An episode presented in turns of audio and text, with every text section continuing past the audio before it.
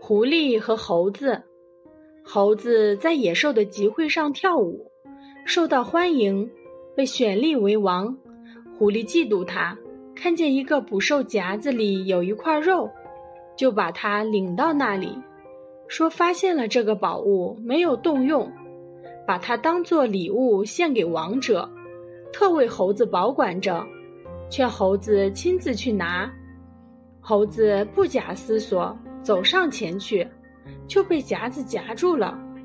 他责备狐狸陷害他。狐狸回答说：“猴子，凭你这点心智，就想在野兽中称王吗？同样，那些轻率从事的人，不但会陷于不幸，而且会被人讥笑。”